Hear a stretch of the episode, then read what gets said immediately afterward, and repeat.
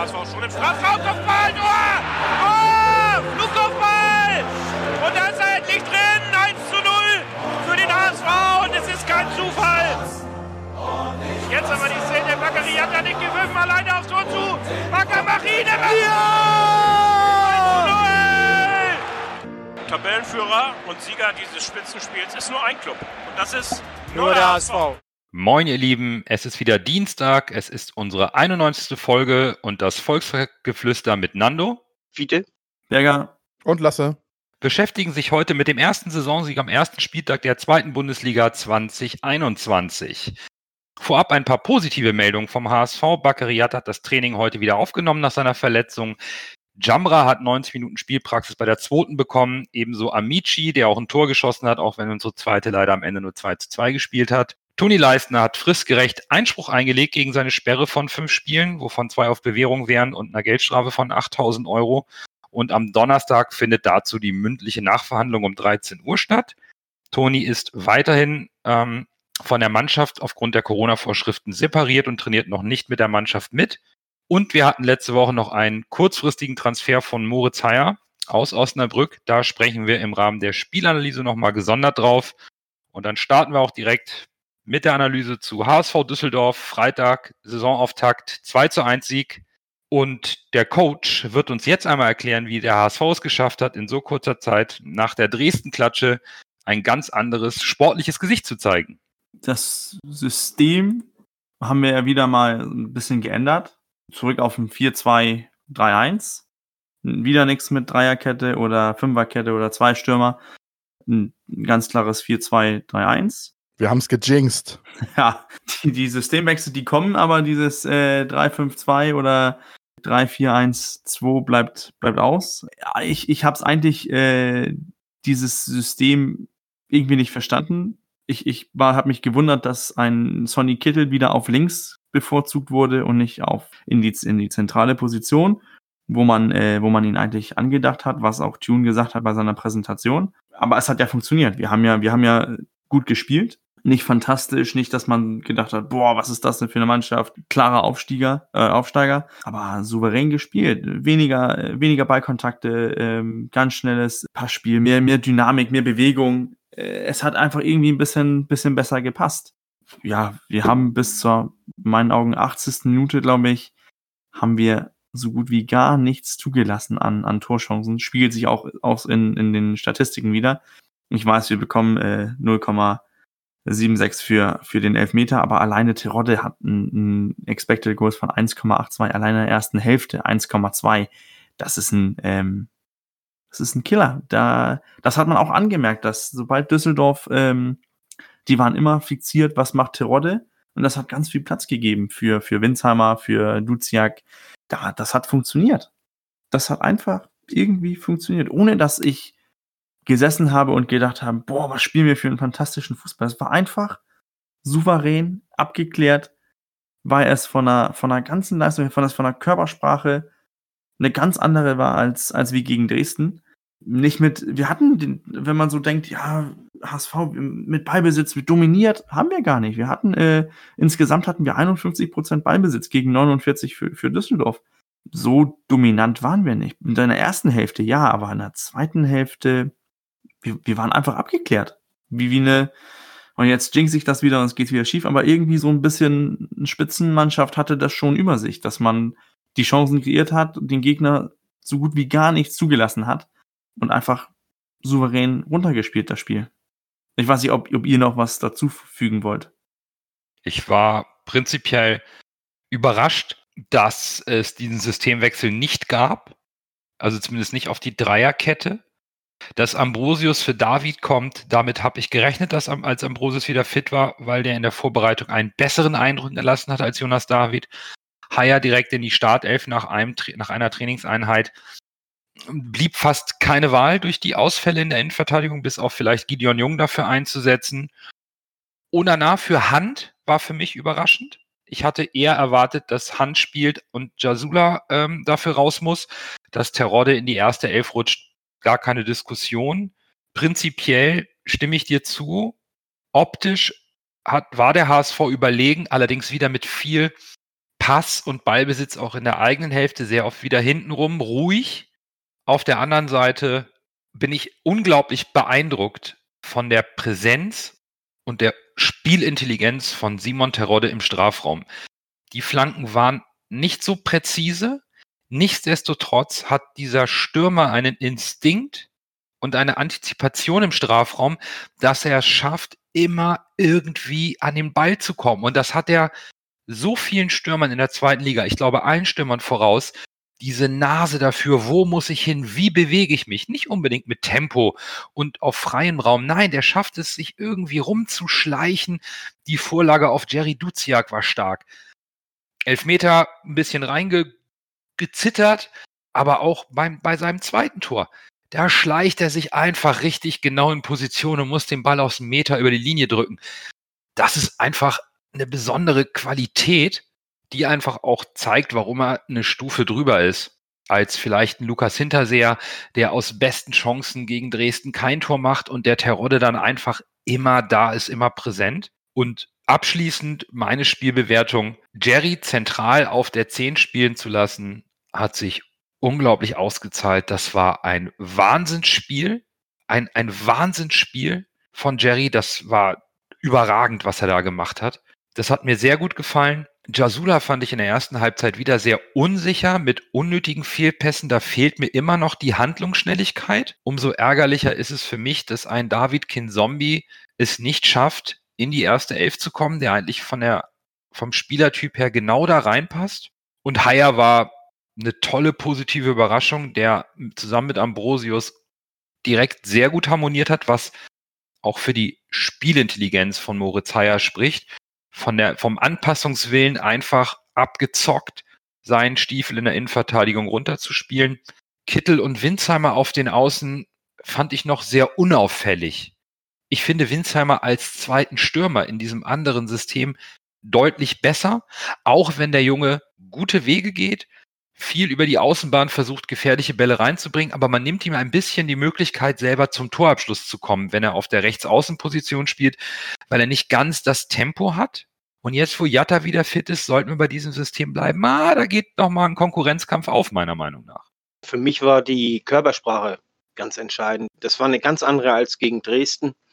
Wir waren viel wacher, wir waren viel präsenter, die äh, Rebounds, die haben wir fast alle gekriegt, äh, was wir gegen Dresden eigentlich kaum gekriegt haben. Und das ist immer so ein, so ein Zeichen dafür, wie wach ist die Mannschaft. Ne? Wir haben viel hinten rumgespielt, aber wir haben dann, dann kam plötzlich mal der vertikale Pass nach vorne und, und äh, dann ging das ganz schnell nach vorne und, und da haben wir unheimlich gute äh, Torchancen kreiert. Also das sah richtig gut aus. Zu einzelnen Spielern möchte ich nichts sagen, außer bei Haya, zu Haya gleich.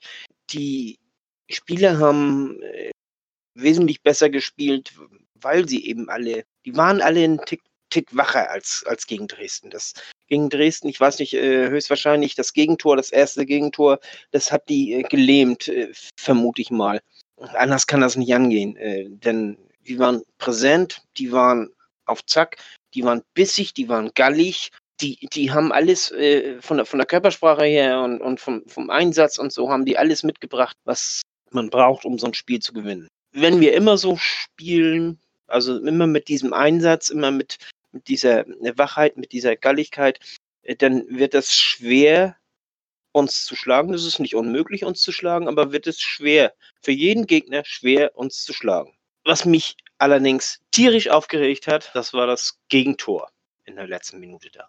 Schon wieder in der letzten Minute ein Gegentor. Nun haben wir mit zwei Toren geführt, spielten das nicht die Rolle, aber das hat mich aufgeregt. Das, das äh, passt mir überhaupt nicht. Also das, da waren einige anscheinend schon wieder in der Kabine in Gedanken, äh, nicht mehr wach. Und das äh, hat mir sehr missfallen, um es mal vorsichtig auszudrücken. Bei Haier das fand ich sehr bemerkenswert, wie ruhig und abgeklärt er gespielt hat, wie er in den entscheidenden Momenten auch mal den Ball auf die Tribüne drischt, anstatt äh, immer nur äh, den, den spielerischen Weg zu finden oder zu suchen. Und er hat es äh, bei, bei allem, er hat sich ja selber um, um, um seinen Platz in der Mannschaft bemühen müssen, also äh, weil er die Abläufe ja noch nicht kannte, hat aber im gleichen Atemzug auch noch Ambrosius dirigiert. Und das ist eine Qualität, wow, muss ich ganz ehrlich sagen, wow, Hut ab. Das scheint ein Spieler zu sein, von dem die anderen wirklich noch viel lernen können. Von ihm bin ich begeistert, muss ich ganz ehrlich sagen. Also mir sind drei Spieler besonders aufgefallen. Das waren einmal Haya, Ambrosius, Onanaoki und Terodde eigentlich vier Spieler. Oh, nee, eigentlich fünf Spieler. Mir ist auch Daniel Heuer Fernandes positiv aufgefallen, weil ich fand, der hat im Tor ein sehr gutes Spiel gemacht, bis auf das eine Gegentor, was man ihm eventuell ankreiden kann, ist so ein bisschen Ansichtssache. Aber äh, seine Spieleröffnung war top. Das war richtig gut. Immer schnell nach vorne, viele lange Bälle oder auch schnelle Bälle nach vorne, um den Geg um direkt umzuschalten. Das hat mir richtig gut gefallen. Was soll man zu Haya sagen, ne? Ich meine, der hat einen Abend mittrainiert, steht direkt in der Startelf und hat irgendeine Quote von, was hatte der für eine Quote von 93% Passquote und alle Zweikämpfe gewonnen? Das ist natürlich, das ist schon Wahnsinn. Also, wenn das, wenn er auf dem Niveau weiterspielt, das kann ich mir gar nicht vorstellen, dass so, so konstant kann er gar nicht so gut spielen. Das wäre ja schon gruselig.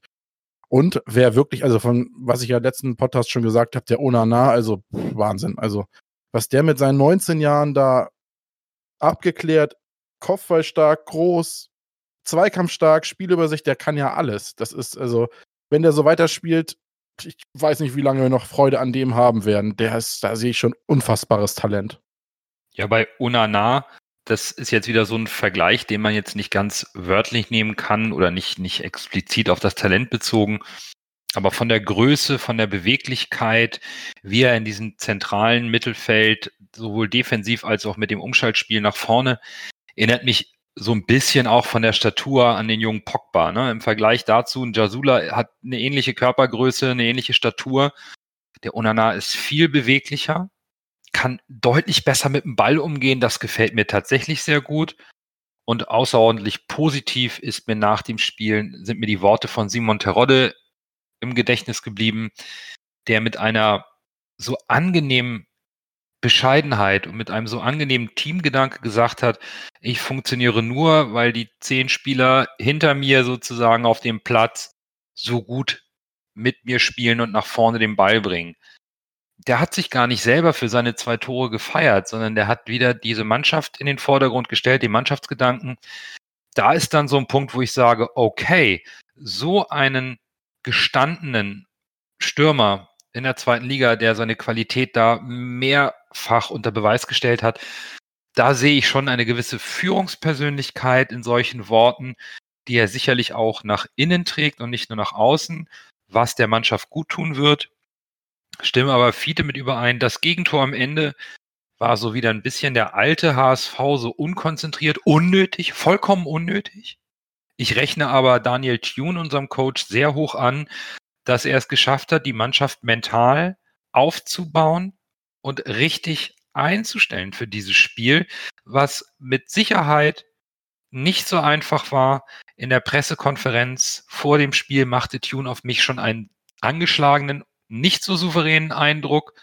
Umso positiver überrascht bin ich über die Art und Weise, wie die Mannschaft dann agiert hat auf dem Platz mit den Umstellungen auf dem, auf dem Platz, mit den, auf den neuen, auf den Positionen und auch mit einer gewissen Abgeklärtheit, mit der sie dieses sicherlich schwere Spiel, weil zwei Niederlagen in Folge wären, hätten, wären genug Futter für Alarm auch in der Presse gewesen. So hat man jetzt wieder deutlich mehr Ruhe reinbekommen, sportlicher Natur, was, was uns natürlich äh, unglaublich zusagt. Ich finde, der Rod ist so ein bisschen der Spieler, den wir uns seit Jahren gewünscht haben. So einer, die macht die Dinge einfach mal rein. Wir haben ja oftmals gesagt, wir brauchen einfach mal einen Knipser. Und er ist es. Und neben dem Knipser brauch, brauchten wir laut HSV ja noch einen Innenverteidiger, den wir verpflichtet haben, den wir jetzt auch schon in der Spielanalyse gelobt haben. Moritz Heyer kommt aus, kam aus Osnabrück, hat einen Dreijahresvertrag, Ablöse 600.000.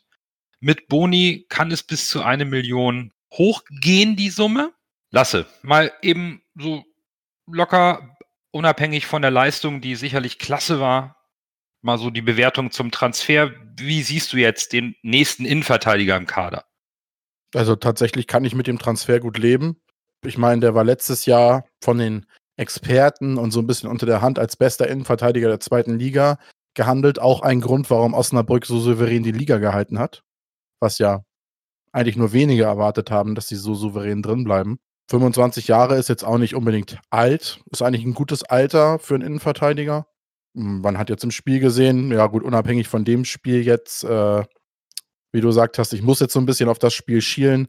Die Leistung war natürlich top. Wie, wie ich schon gesagt habe, er wird wahrscheinlich nicht immer so spielen. Das wäre ja Wahnsinn. Dann wird er, wird er, wäre auch nicht bei Osnabrück, hätte er auch nicht bei Osnabrück gespielt, wenn er dauerhaft immer solche Leistungen gebracht hätte. Aber äh, ich bin mit dem Transfer zufrieden. Ist natürlich im Hinblick auf die Jungen, wenn man ihn nicht selbst noch als Jungen zieht mit 25 als Innenverteidiger, kann man das durchaus tun. Aber ich denke mal, für so einen David wird es jetzt eventuell knapp werden mit seinen Ansatzzeiten durch Haier. Gerade wenn wir vielleicht öfter jetzt Viererkette spielen und doch nicht Dreierkette, dann ist ja noch ein Innenverteidiger Platz weniger da. Von daher, für David war das, glaube ich, ein schlechter Transfer. Und das ist natürlich auch ein Nackenschlag. Ne? Der trainiert einen Abend mit, spielt direkt in der Startformation und David hat die gesamte in Vorbereitung mitgemacht und äh, wird nicht eingesetzt. Also ich glaube, das ist schon ein deutliches Zeichen. Das sehe ich ähnlich. Und so ein bisschen auf den Kader schielen und was wir unter Vertrag haben. Everton nehmen wir mal raus. Der ist immer noch nicht fit, ist 31, hat nur noch ein Jahr Vertrag. Ich denke nicht, dass Everton eine Zukunft beim HSV hat. Dazu sind die Transfers von Leistner mit einem Zweijahresvertrag bis 22 und auch äh, Moritz Heyer bis 23 zu eindeutig. Gideon Jung steht bis 22 unter Vertrag, Van Drongelen bis 22 unter Vertrag, Jonas David bis 24. Aus meiner Sicht wird hier eine Laie, das ist ja fast Pflicht. Den kannst du jetzt, den kannst du jetzt mit 20 Jahren und mit einem frisch ausgestatteten Vertrag für vier Jahre jetzt nicht auf der Bank versauern lassen. Ambrosius hat nur Vertrag bis 21. Das heißt, wir haben ordentlich Innenverteidiger. Einer ist verletzt, mit dem anderen plant man wohl nicht mehr. Also Van Drongelen länger verletzt, Everton, denke ich mal, plant man nicht mehr. Aber Leistner war als Säulenspieler angepriesen. Ein Moritz Heyer wird sicherlich nicht für das Geld bei unseren engen Finanzen für die Bank geholt werden wenn wir nicht Dreierkette spielen, wird auch ein Ambrosius weichen müssen rein, wenn, wenn die Leistung natürlich bei Leistner und Haier stimmt. Aber dann ist auch so ein Fingerzeig, verlängert man mit Ambrosius? Ja, nein, 21, aber nur noch ein Jahr Vertrag. Zwei gestandene Spieler mit Stammplatz-Ambitionen geholt. Ja, äh, pff, klar, ne? Der Haier hat ein Jahr zweite Liga gespielt, kam aus Halle. Den kennt Tune, da holt er sich seinen Jungen, den er aufgebaut hat, über ein Jahr zum HSV für äh, gutes Geld. Bis zu einer Million kann es werden, ist ein stolzer Preis. Ja, also kann man so und so sehen. Aber ich finde, für einen 25-jährigen Innenverteidiger, der als bester Verteidiger der zweiten Liga kolportiert wurde, finde ich, ja, wir sind klamm bei Kasse, das stimmt. Aber da finde ich jetzt eine, bis zu einer Million, finde ich jetzt keinen Mondpreis. Die Million wird ja höchstwahrscheinlich auch nur fällig, wenn wir aufsteigen. Genau. Und dann sieht das äh, ein bisschen anders finanziell aus, ne? Keine Frage. Coach, so ein bisschen taktisch, wie siehst du Haier? Was geht da doch wieder zurück zur Dreierkette jetzt mit Haier Leistner als Stabili Stabilisatoren in der Abwehr oder bleibt er beim bei der Viererkette? Ich muss gestehen, ich, ich kenne Haier dazu zu wenig. Ich fand sein, sein Spiel Freitag war gut, war super gut. Ähm, seine, seine Passquote nach vorne wenn man sich diesen, diesen Y-Scout-Report guckt, der hat knapp bei 100 Prozent. Das äh, rechne ich ihn schon richtig hoch an.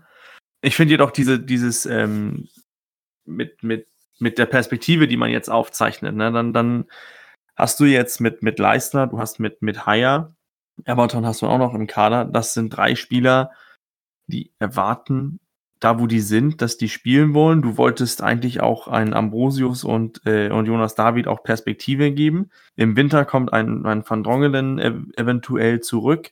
Gideon Jung hast du auch noch, der da spielen kann. Du hast also Innenverteidiger hast du reichlich. Ich glaube auch, das wird eine Laie an, an ähm, für Jonas David geben. Die Frage ist dann, ist man sich darüber einig geworden im Verein, dass ein Jonas David Stand jetzt vom Niveau her nicht gut genug ist, ähm, zweite Liga zu spielen.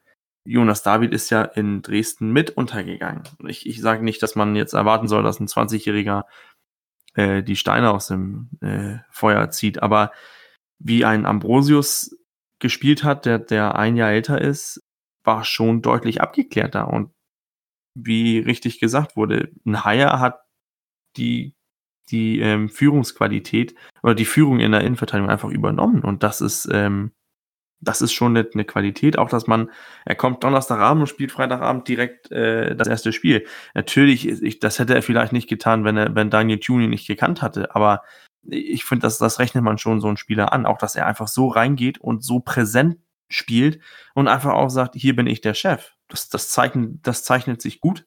Aber ich bin auch gespannt, wie lange er dieses Niveau halten kann. Eine Sache ist es, äh, von Osnabrück zum, zum HSV zu kommen, sein Debüt gut zu spielen. Das Problem ist halt, die Messlatte ist ja jetzt diese Leistung und, und daran wird er jetzt hochge hochgemessen.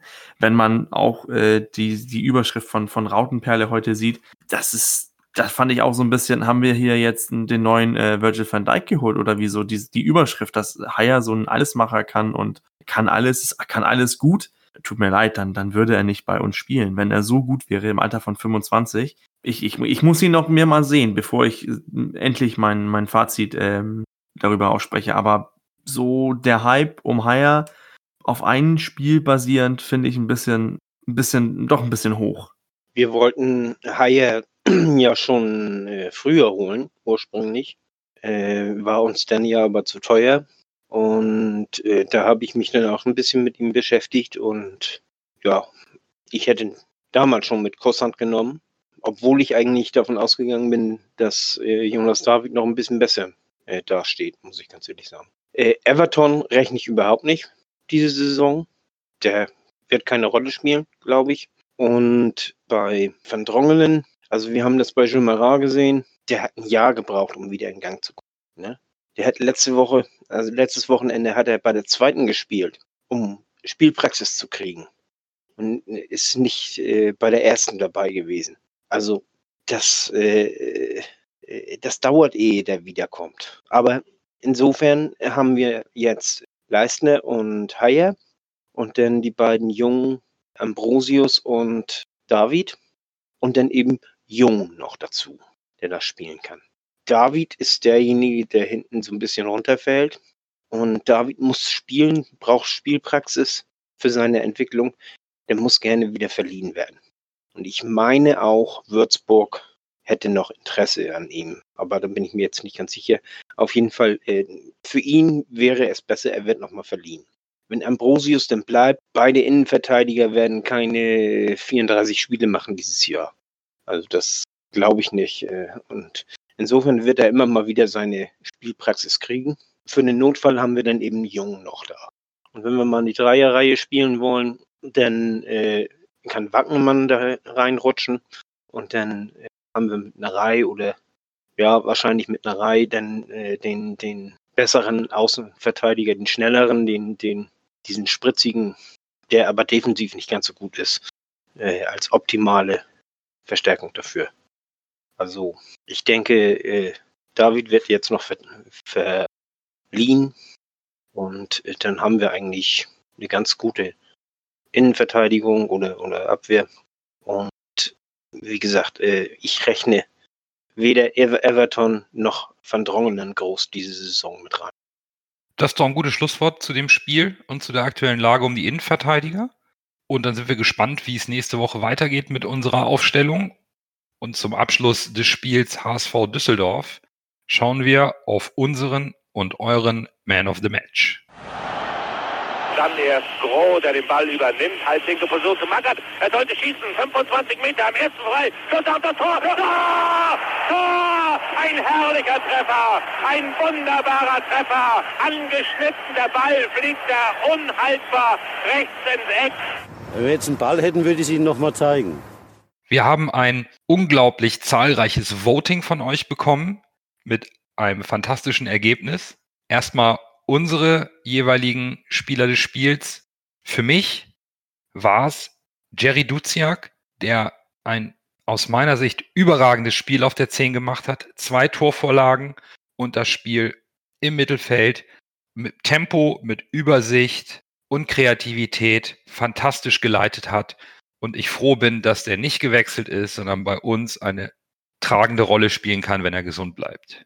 Fiete. Ich habe mich ganz schwer getan, weil Terodde mit zwei Toren hat es verdient. Duziak mit zwei Vorlagen hat es verdient. Kittel hat ein sauberes Spiel geliefert. Der Haie, haben wir gerade eben schon drüber geredet. Wackenmann fand ich auch nicht schlecht, seine steilen Läufe. Leibold war wieder äh, gewohnt souverän. Ich habe mich aber für Unana entschieden, weil ich fand, äh, er war sehr präsent im Mittelfeld. Er hat nach vorne gut agiert. Er hat, war sich auch nicht zu schade, um mal äh, dazwischen zu hauen. Und er hat dementsprechend ja auch eine gelbe Karte gekriegt. Äh, die war auch verdient, aber äh, die war auch mannschaftsdienlich und ohne große Fehler, so wie ich das gesehen habe. Also für mich der Man of the Match. Aber neben all den anderen, die ich da genannt habe, Heuer Fernandez kann man auch noch nennen, hat auch ein sehr gutes Spiel gemacht. Also ich habe mich unheimlich schwer getan. Coach, du hast gesagt, es gibt nur einen, ganz eindeutig. Wer denn bitte? Den hast du doch schon genannt und alles dazu auch gesagt. Ganz klar bei mir auch äh, Jerry Duziak. Hervorragend. Dann fehlt noch unser Lasse. Auch wenn Bürger jetzt meckert, dass ich der Rautenperle Halbüberschrift äh, Dienst leiste, ich bin bei Moritz Heyer. Gut. Äh, ganz ehrlich, der kommt hier Donnerstagabend her, unterschreibt seinen Vertrag, trainiert einmal mit und dann gewinnt er 100% Zweikämpfe und schlägt alle Pässe nach vorne perfekt. Das ist schon, äh, schon bemerkenswert. Das kann man nicht anders nennen. Dann haben wir zweimal Jerry Duziak, einmal Unana, einmal Moritz Heyer aus dem Volksparkgeflüster. Also ich finde es bemerkenswert, Terodde macht zwei Tore und wird nicht Man of the Match. Von keinem von uns. Aber die muss er machen. Ja, Sorry. Moment. Ja, ist ja auch okay. Wir haben unsere genannt. Wir haben nicht Terodde als Doppeltorschützen. Das ist bemerkenswert. Und unsere lieben Zuhörer und Zuhörerinnen haben 33 Votings abgegeben in Summe. Und von diesen 33 hat der Man of the Match 32 Mal Punkte bekommen. Und das ist Simon Terodde mit äh, weitem Vorsprung auf Platz 1. Auf Platz 2 folgt Moritz Heyer. Und auf Platz 3, und der war hart umkämpft zwischen Onana, Jerry Duziak und dem tatsächlichen Drittplatzierten Stefan Ambrosius. Das Voting also Terodde vor Heyer und Ambrosius unserer Zuhörer und Zuhörerinnen. Es geht nächste Woche weiter am Montag in Paderborn. Wir beenden den zweiten Spieltag auswärts beim nächsten Erstliga-Absteiger, der sein erstes Spiel in Kiel mit 1 zu 0 verloren hat. Fiete, du hast dir das Spiel angeschaut. Wie stark ist Paderborn und können wir sie schlagen? Also das war ein grausiges Spiel, möchte ich mal sagen. Zwei Mannschaften, die sich erst lange gegenseitig neutralisiert haben. Und äh, nachdem Kiel das 1 zu 0 gemacht haben, haben die sich hinten reingestellt, haben versucht, auf Konter zu spielen und äh, Paderborn hat gegen angerannt und war nicht in der Lage, den Abwehrriegel zu knacken. Ich denke, es wird ein ganz anderes Spiel als gegen Düsseldorf. Paderborn wird sich gegen uns hinten reinstellen, wird auf Konter warten, wird aber äh, dabei trotzdem aktiv versuchen zu pressen. Die haben relativ früh angefangen zu, also hinter der Mittellinie schon angefangen zu pressen, also bei zwei Drittel des Feldes ungefähr. Baumgart äh, ist ja eigentlich einer, der sehr nach vorne prescht, sehr offensiv. Äh, das Spiel gegen Kiel war relativ defensiv, muss ich ganz ehrlich sagen. Und das hat mich so ein bisschen überrascht. Wir werden vorne nicht den Platz haben, weil Paderborn hinten dichter stehen wird als äh, Düsseldorf. Die werden in etwa wie Dresden agieren. Und insofern wird das schwer, aber wir werden gewinnen. Da verlasse ich mich jetzt auf deine Expertise. Ich habe mir Paderborn nicht angeschaut. Die Ergebnisse in der zweiten Liga, ja, die sind, das war der erste Spieltag, da würde ich jetzt auch nicht so viel zu sagen wollen. Momentan bin ich deutlich positiver gestimmt als noch nach dem Dresden-Spiel. Der, der, der Auftritt der Mannschaft zu Hause gegen, gegen Düsseldorf hat mir schon sehr gut gefallen. Ich will jetzt mal nicht gleich negativ sein oder nicht irgendwas, aber ich werde mir das genau anschauen, natürlich, wie, wie die Entwicklung der Mannschaft unter Tune weitergeht. Habe ein bisschen mehr Vertrauen in die Truppe gewonnen und nehme aus dem Düsseldorf-Spiel für Paderborn mit, dass die Mannschaft eine gewisse Stabilität hat, hoffentlich auch etwas mehr Selbstvertrauen jetzt tanken konnte durch ein gutes, kontrolliertes Spiel und man deswegen mutig genug sagen kann, wir holen drei Punkte in Paderborn, auch wenn das ein Erstliga-Absteiger ist, das war Düsseldorf auch. sollte eigentlich aus meiner Sicht passen, wenn die Mannschaft weiter so arbeitet. Man muss dazu noch sagen, Paderborn wird ohne Zuschauer spielen, weil die dürfen äh, mit Zuschauern nur bis 22 Uhr spielen. Und da wir Montag um 20.30 Uhr spielen, ist das Spiel ja erst um 22.15 Uhr fertig. Ist das bescheuert? Ich verstehe diese Spielansetzung nicht in diesen Stadien. Ich verstehe auch nicht, warum die Stadien an solchen Orten gebaut werden, wo es solche Regelungen gibt. Es ist für mich alles unverständlich. Das ist schon okay, aber äh, das ist für mich auch unverständlich. Aber äh, die Spielansetzung kann ich schon verstehen. Äh, es hieß damals, dass erst im November die äh, hier äh, Zuschauer in die Stadien kommen. Da hat ja Sachsen es ja ausgeschert und hat das Ganze dann in Gang gebracht. Aber vorher hieß es also vor, äh, vor November nicht. Und, und man wolle Ende Oktober wolle man nochmal drüber diskutieren. Unter dieser Voraussetzung hat Paderborn dann zugestimmt, dieses Spiel am, am Montagabend äh, durchzuführen. Und, und von daher kann ich schon verstehen, dass sie das gemacht haben. Also die sind von der Entwicklung überrascht worden. Ne? Gut, die Zuschauerentwicklung werden wir sicherlich jetzt nochmal beobachten. Auch beim HSV am nächsten Heimspiel sieht es so aus, ob dann doch wieder diese 20, dass diese 20 Prozent Auslastung kommen werden. Noch jemand, hat jemand von euch noch Infos, Meinung zum Spiel in Paderborn? Ich bin gespannt auf diese, diese Umsetzung. Ich, ich glaube, ohne das Spiel gegen Kiel von, oder von Paderborn in Kiel zu, gesehen zu haben, ich, ich habe eine, ich glaube, Paderborn wird offensiv und mit, mit hohes Pressing kommen, denn die haben gesehen, dass dieses Anlaufen von Dresden auch, dass das uns schon Probleme vorbereitet. Und dann werden wir ja auch endlich, dann werden wir auch sehen, wie, wie ein eventuell ein Hire das, das lösen kann. Also ich glaube, wir, wir werden da ein anderes Spiel sehen. Ich bin gespannt auf das System, was wir spielen werden. Die Dreierkette könnte ja vielleicht da zum Einsatz kommen. Düsseldorf hat ja zu Anfang auch versucht, uns hoch anzulaufen und ist dabei ins Leere gelaufen. Wir haben mit langen Pässen dann hinter die Linien gespielt und äh, dann über unsere schnellen Leute dann Torchancen kreiert. Das Ganze wurde ja erst äh, schlechter, als äh, hier, hier Düsseldorf damit aufgehört hat, äh, uns so hoch anzulaufen, als sie sich ein bisschen defensiver verhalten haben. da kriegten wir ja erst mehr Probleme. Aber gerade mit dem Hochanlaufen, da kamen wir ja wunderbar zu, mit zurecht. Der Unterschied war auch dieses Mal hatten wir ja einen äh, Terodde, dem wir einfach den Ball hochschieben konnten, der sich da, der den dann festgemacht hat. Ja. Und vielleicht ist das ja der, der, ähm, der Schlüssel dazu. Aber ich glaube auch vom Pressing her würde ich auch Paderborn äh, besser einschätzen als, äh, als Düsseldorf es ist. Wir sind gespannt, wie es ausgeht. Und ich würde in Paderborn bis auf eine Änderung mit der gleichen Aufstellung spielen. Ich würde mir wünschen, Kinzombie neben Unana und nicht Jasula. Das wäre meine einzige Änderung, auch wenn es heißt Never Change a Winning Team. Aber Jasula gefällt mir weiterhin nicht, ist nicht der Stabilisator, den ich erwarte. Von Kinzombie erhoffe ich mir immer noch die Rückkehr zur Kieler Form und tippe auf ein 0 zu 2 aus Sicht der Heimmannschaft. Fiete? Ja, also ich würde auch glatt genauso auflaufen lassen, weil Giasula kennt die Gegenspieler. Das ist auch von Vorteil. Und wir haben so gut gespielt. Ja, ich bin beim 0 zu 2. Da gehe ich mit. Okay. Coach? Ich glaube auch, ich würde fast dieselbe Elf äh, auflaufen lassen. Äh, nur eine Änderung, glaube ich, was ich äh, vorsehen kann. Aber das ist wiederum, auch weil ich von Paderborn einen aggressiveren Ausdruck erwarte, als äh, mit den äh, Düsseldorf kam. Ich würde Jatta anstelle von Winsheimer spielen lassen. Okay. Und dein Tipp? Wir holen einen 1-0-Sieg mit nach Hause. Dann fehlt noch unser Lasse mit Aufstellung und Tipp. Das ist lustig, ich habe exakt einen Mix aus euren Aussagen.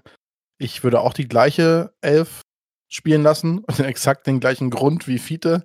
Äh, Jasula drin lassen, weil er die Gegenspieler kennt. Da kann er ein paar von seinen Ex-Spielern mal ein bisschen über die Klinge springen lassen. Hm. und dann würde ich auf rechts außen tatsächlich auch Jatta statt Winsheimer einwechseln. Ah, und dein Tipp? 0 zu 2. Also wir gewinnen 2 zu 0. Gut, dann haben wir dreimal 0 zu 2, einmal 0 zu 1. Letzte Woche hatten Fiete und ich den richtigen Ergebnistipp bei Kicktipp hatten so einige richtige Ergebnistipps. Das lief schon mal ganz gut an. Wir werden euch daran erinnern, wieder rechtzeitig zu tippen, um zu schauen, wer dann äh, zu, am Ende der Hinrunde oben steht. Und natürlich werden wir am Montag nach dem Spiel wieder euren Man of the Match suchen unter Hashtag HSVMOTM02. Votings geben wir frei direkt nach dem Abpfiff oder ihr haut's einfach raus mit dem Hashtag auf Twitter oder hier im Discord. Sieht nach einer entspannten Woche für uns aus. Warten wir mal auf das Urteil, auf die Nachverhandlung bei Leistner ab. Sportlich rehabilitiert nach der Pokalpleite, drei Punkte geholt. So darf es weitergehen. Wir hören uns nächste Woche wieder und bis dahin nur, der HSV.